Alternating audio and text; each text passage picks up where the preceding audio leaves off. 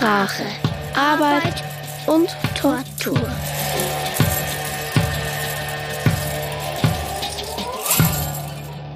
Hören Sie nun das Hörstück Freitag der 13. von Christiane Hanna. Ein Mann findet ein fast 30 Jahre altes Tagebuch und fühlt sich in die Lebenswelt eines Teenagers ein. Sprecherinnen Eva Geißler und Matthias Hofer.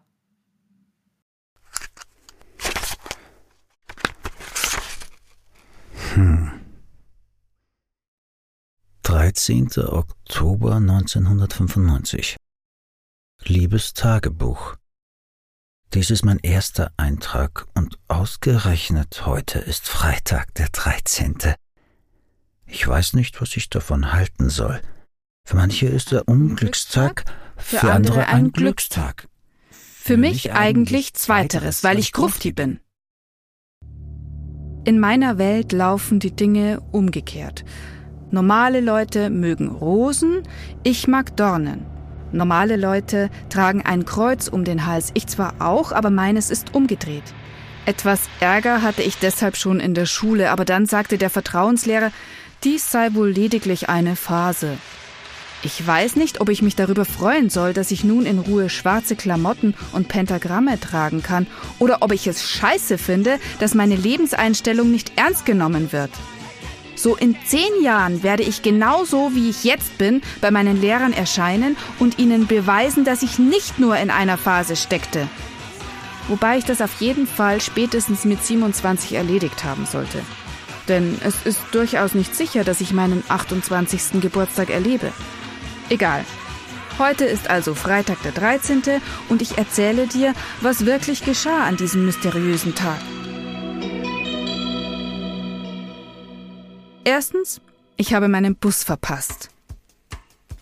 Zweitens, ich habe mich vorhin mit meiner Freundin Sandra gestritten. Sie hat mich zu ihrer Geburtstagsfeier eingeladen, aber dann haben wir uns in die Haare gekriegt und sie hat mich wieder ausgeladen. Ich habe geheult und gesagt, dass ich sowieso keine Lust auf ihre Kinderparty habe.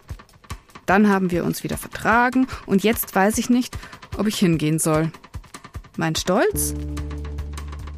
Drittens, der Mercedes-Stern, den ich meinem Vater vom Auto geklaut habe, ist wieder da.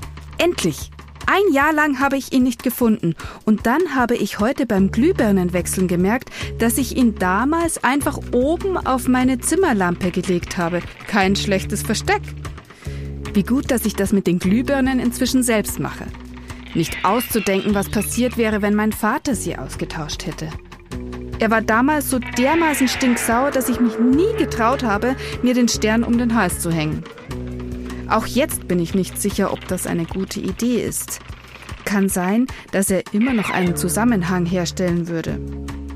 Außerdem war das damals in meiner Punkphase und die ist inzwischen vorbei. Viertens, ich habe den Vögeln, die immer in unserem Garten rumhängen, etwas von ihren Sonnenblumenkernen weggegessen und es waren ein paar Schimmlige dabei. Das hat so ekelhaft geschmeckt.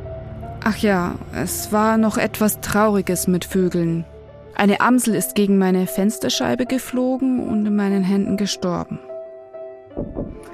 Alles in allem fällt die Bilanz für heute also nicht so gut aus, abgesehen von der Sache mit dem Mercedes-Stern.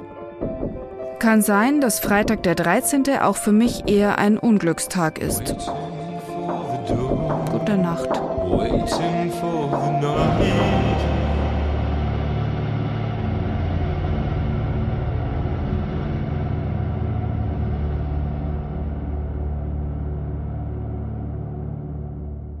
Sprache, Arbeit und Tortur ist eine Produktion von Offton 2023. Danke fürs Zuhören.